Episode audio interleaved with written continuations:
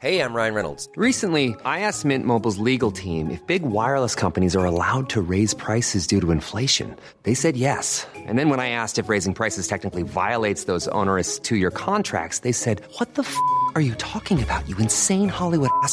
So to recap, we're cutting the price of Mint Unlimited from $30 a month to just $15 a month. Give it a try at mintmobile.com slash switch. $45 upfront for three months plus taxes and fees. Promo for new customers for limited time. Unlimited more than 40 gigabytes per month. Slows. Full terms at mintmobile.com.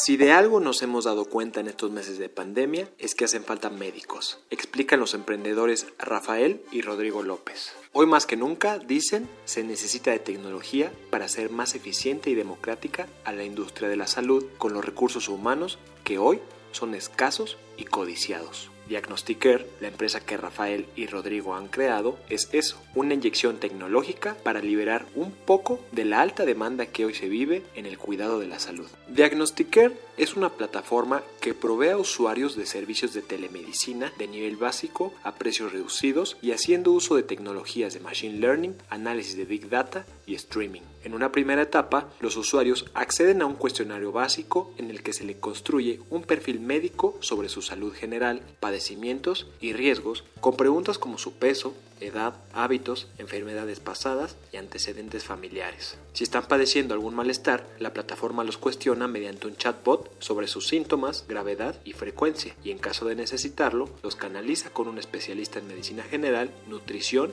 o psicología para una videoconsulta. El valor de toda la data recopilada previa a las videoconsultas es una parte central de la plataforma. Esta funciona como un archivo médico propiedad de los pacientes que independientemente del médico que les atienda en cada consulta, aporta información valiosa la cual termina por perderse cuando uno acude, por ejemplo, a consultorios externos a farmacias. En tanto, los médicos cuentan con un perfil completo de los pacientes sin haberlos conocido antes, su sintomatología y los riesgos asociados a su condición de vida. Desde un inicio, la plataforma fue concebida como un negocio B2B en el que se proveyera a empresas y corporativos de un servicio de telemedicina enfocado en los empleados como parte de los paquetes de beneficios laborales. Las empresas pagan a la plataforma por abrirle el servicio a sus colaboradores y éstas deciden en cada caso si cubren la totalidad de su costo o lo subsidian. Sin embargo, esta relación tiene implicaciones más profundas que solo el pago de consultas. Toda la data médica generada por la interacción entre Diagnostiker y los empleados es procesada de manera anónima y entregada a las empresas a manera de insights sobre la salud de su fuerza de trabajo. Cuánta de esta fuma, es obesa, hipertensa, padece depresión, estrés, cansancio o ha sobrevivido al cáncer. Lo que busca Diagnostiker es que con esta data las empresas puedan emprender acciones concretas de prevención y concientización sobre la salud entre los empleados. De acuerdo con los hermanos, el hecho de que 26% de los mexicanos no cuenten con acceso privado o público a servicios de salud denota la necesidad de una opción accesible y cómoda. Para Disruptores, Rodrigo y Rafael hablan del escaparate del Health Tech, las carencias del sistema de salud y el impacto de la pandemia. Disruptores.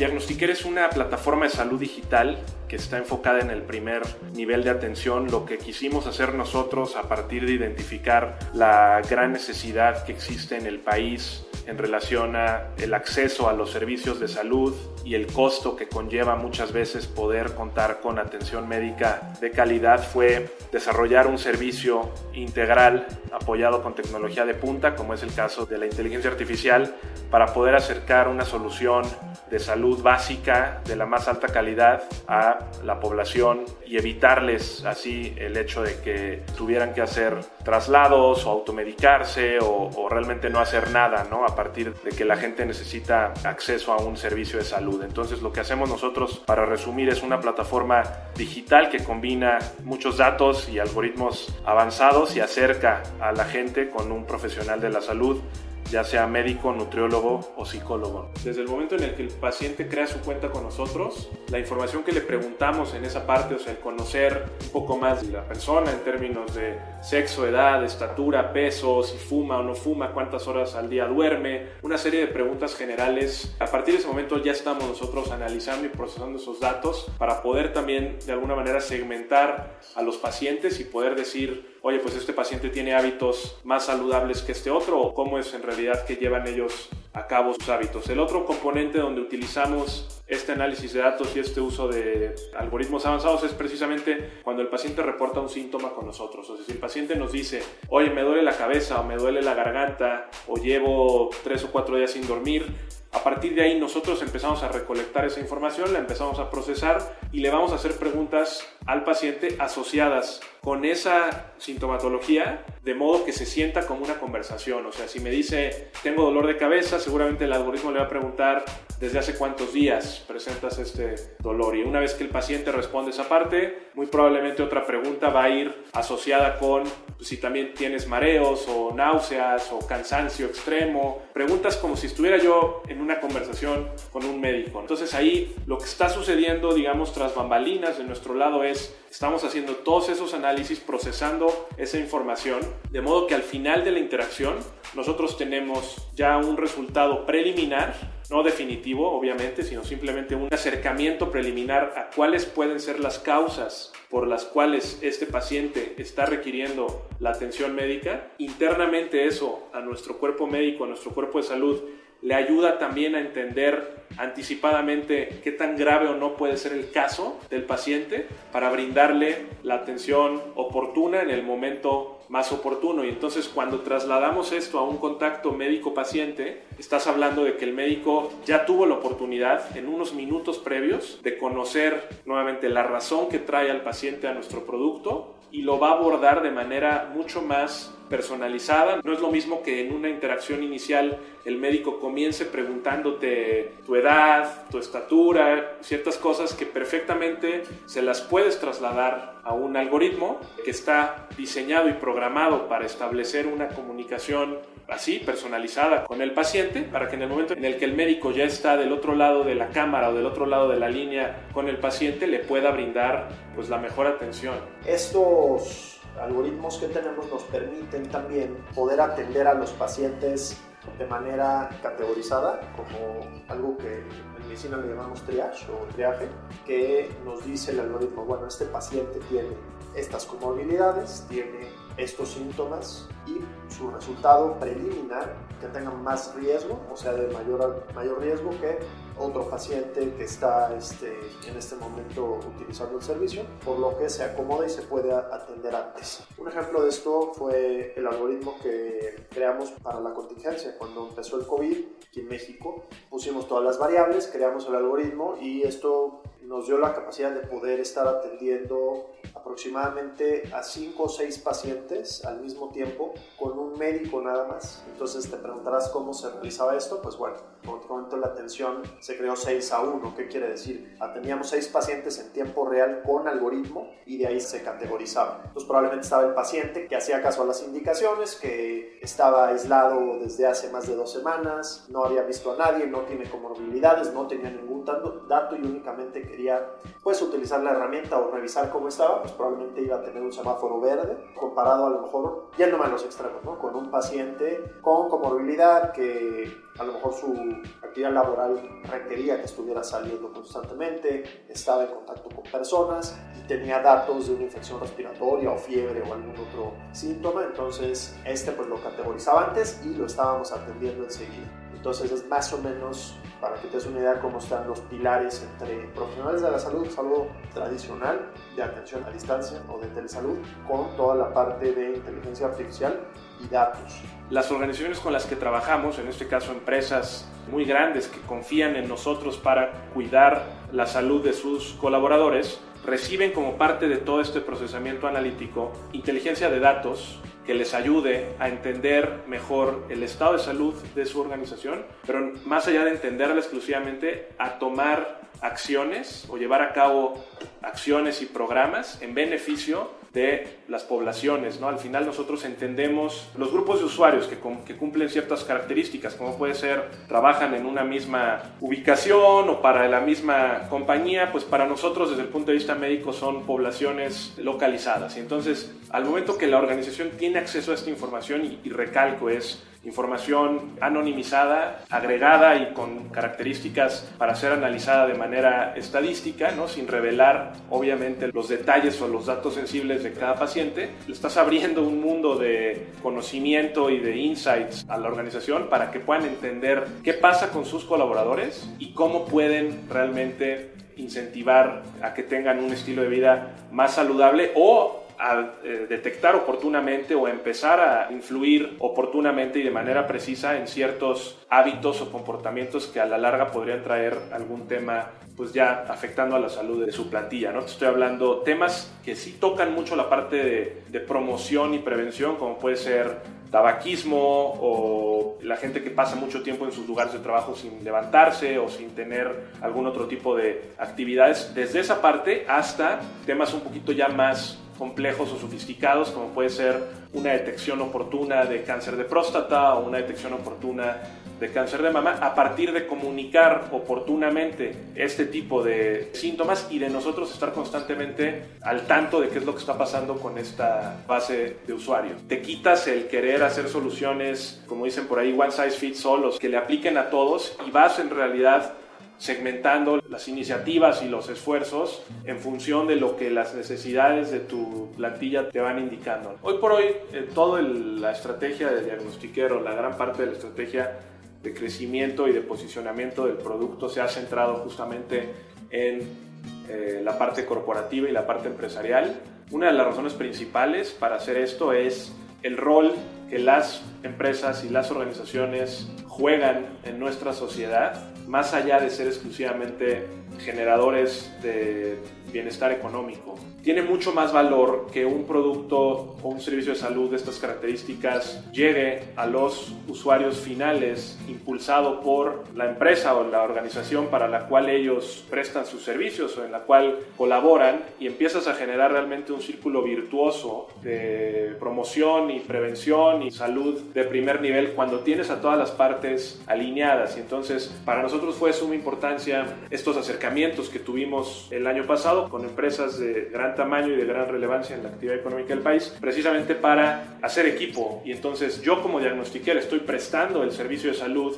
digital, pero tú como empresa no únicamente estás pagando por un servicio para dárselo a tus colaboradores, sino también te estás beneficiando de entender cómo puedes desarrollar programas o iniciativas que resuelvan las necesidades de tus colaboradores. Al final del día, que es poder contar con acceso a un servicio de salud primaria, básica, de calidad a lo largo de todo el ciclo de cuidados, esto es en cualquier momento del año, en cualquier momento de tu vida, y recibir de manera oportuna los componentes de información y de seguimiento y de ayuda que te permitan pues llevar una vida saludable, ¿no? Algo que es muy importante y que para nosotros fue realmente un referente para entender cómo estaba la situación de salud en el país, y otra vez hablo de salud primaria, que es donde estamos enfocados, era estudiar y analizar los números tan altos de personas que utilizan los consultorios adyacentes a farmacias como primer punto de contacto para resolver precisamente este tipo de necesidades básicas alrededor de su salud. ¿no? O sea, estos consultorios de farmacias que hoy en día la mezcla de todas las marcas y todas las cadenas en puntos de atención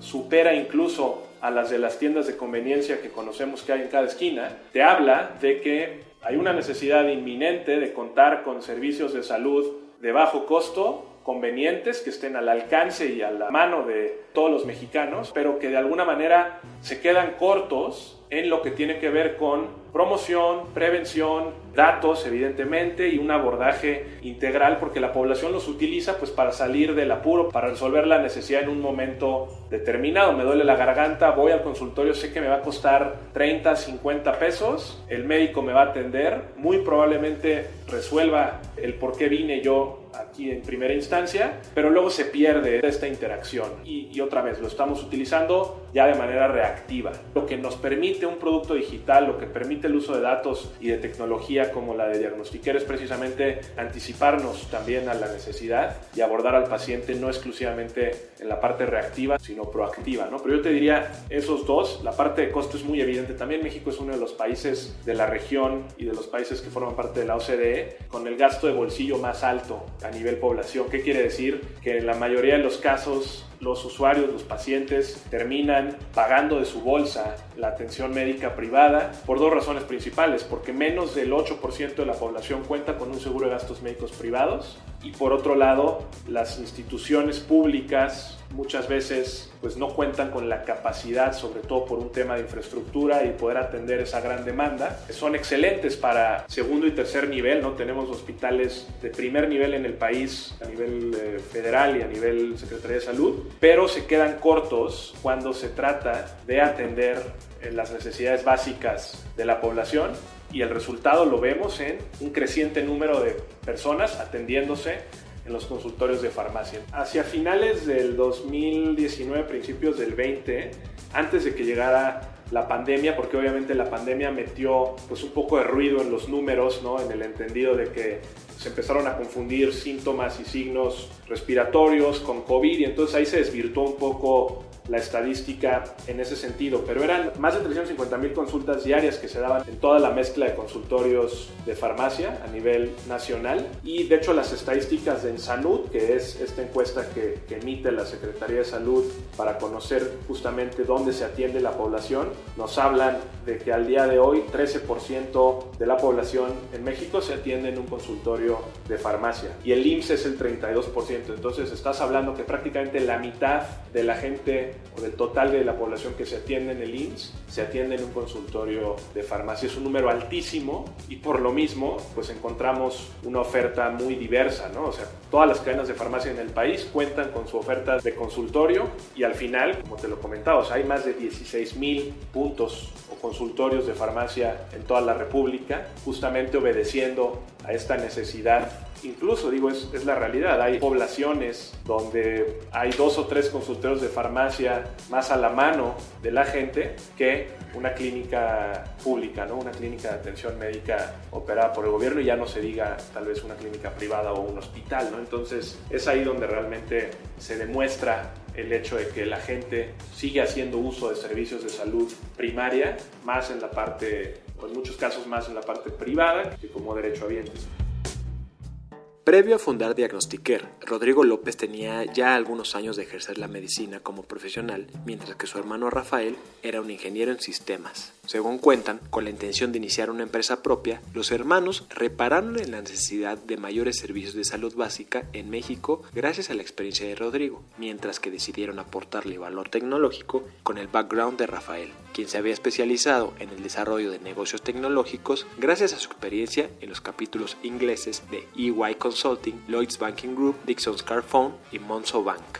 El modelo de negocio de Diagnostiquer ha sido avalado por la empresa de préstamos inmediatos Access Capital, propiedad del magnate neoyorquino Miles M. Stoshin y que recientemente ha realizado préstamos y liderado rondas de inversión para diversas startups médicas en los Estados Unidos, cosa que también hizo para Diagnostiquer en enero de este año para detonar su crecimiento mediante un monto no revelado. Según cuentan los hermanos, la pandemia impulsó la adopción de empresas y personas del servicio de Diagnostiquer, duplicando sus operaciones, ya que previo al COVID-19 se contabilizaban 10.000 usuarios recurrentes, pero hoy ascienden hasta los 20.000. Esta alta demanda también hizo que la plataforma diversificara el tipo de atención que daba e incorporó los apartados de nutrición, psicología ante la necesidad de estos servicios durante los meses de pandemia. Según adelantan, con este impulso es que en el corto plazo Diagnostiquer comenzará a estar disponible para usuarios de todo tipo y dejará de estar enfocado solo en el servicio corporativo, en tanto que añadirán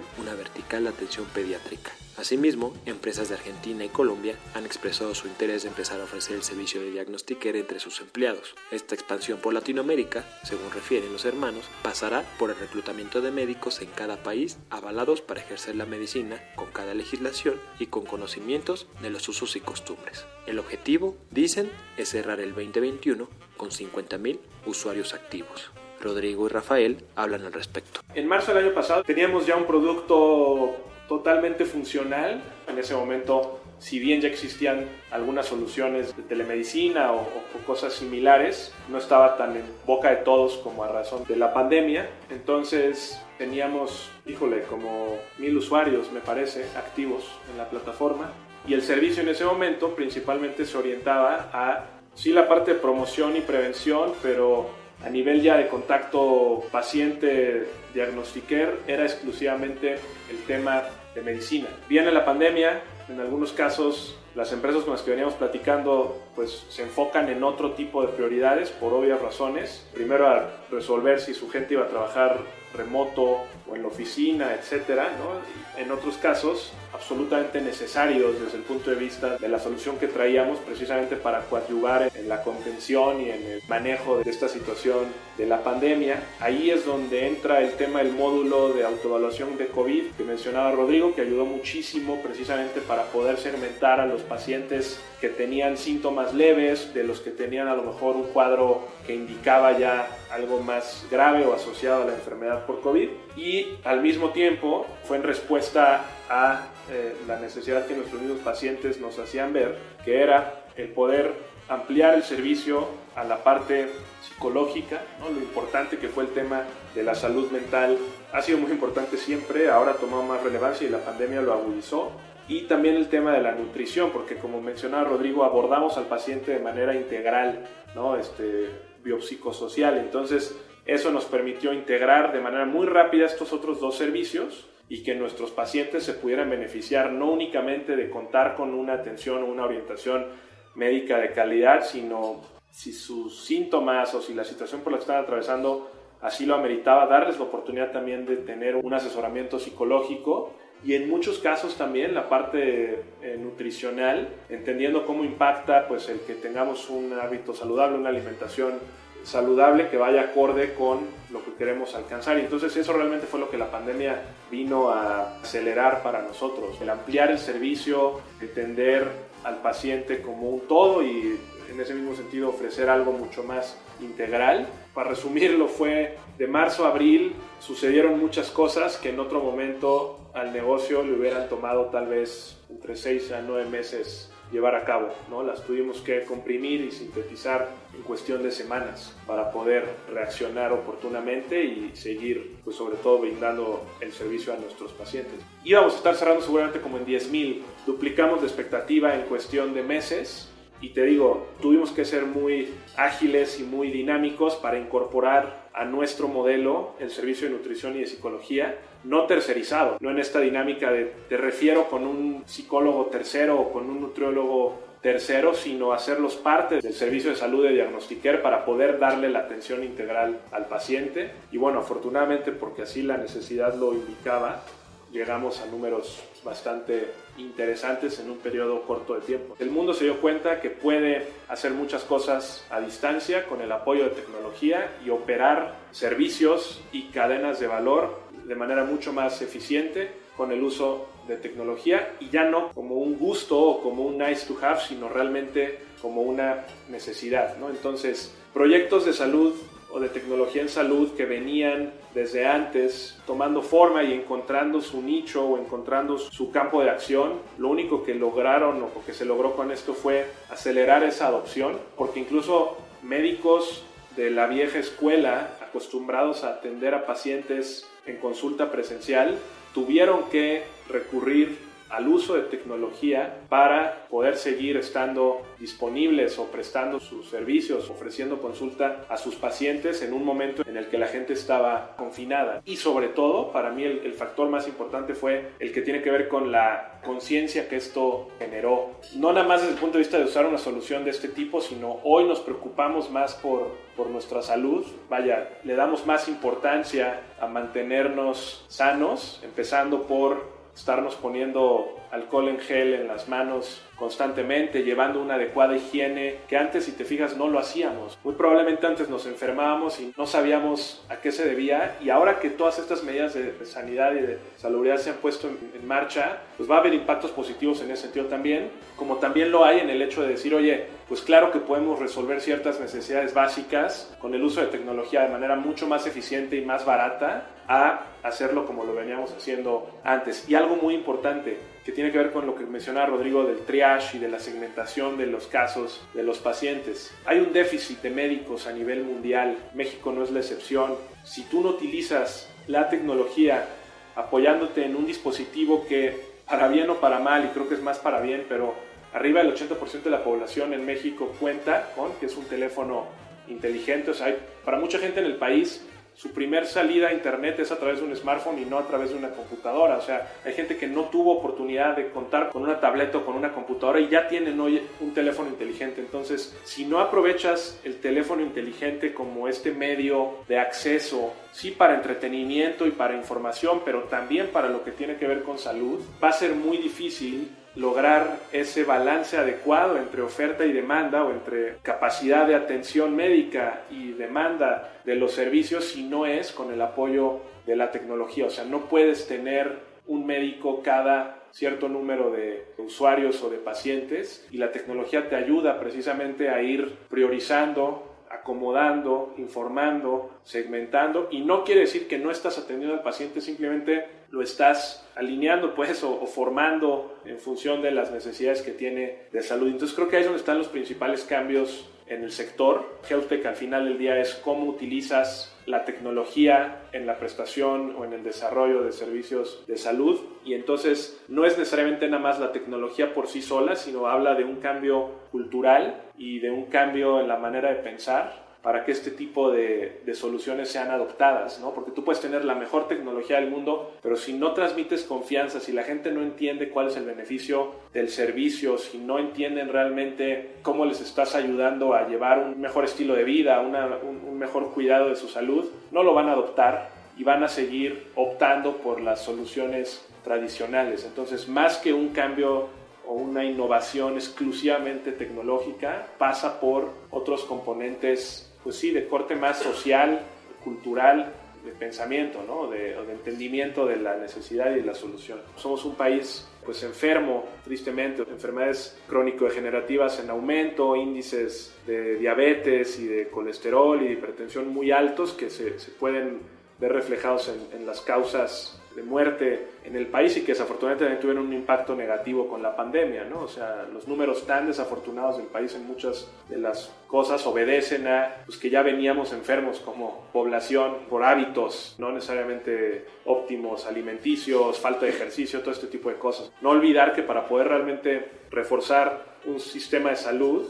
hay que empezar por el primer nivel y hay que entenderlo como un abordaje completo, ¿no? Entonces eso es lo que estamos haciendo desde Diagnostiquer, pues en beneficio de la población y de los pacientes.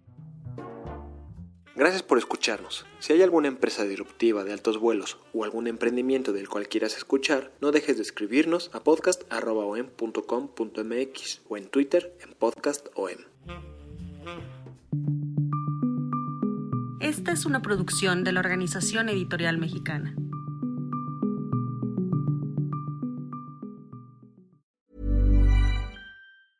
Mom deserves the best, and there's no better place to shop for Mother's Day than Whole Foods Market. They're your destination for unbeatable savings, from premium gifts to show-stopping flowers and irresistible desserts. Start by saving 33% with Prime on all body care and candles. Then get a 15-stem bunch of tulips for just $9.99 each with Prime. Round out Mom's menu with festive rosé, irresistible berry chantilly cake, and more special treats. Come celebrate Mother's Day at Whole Foods Market.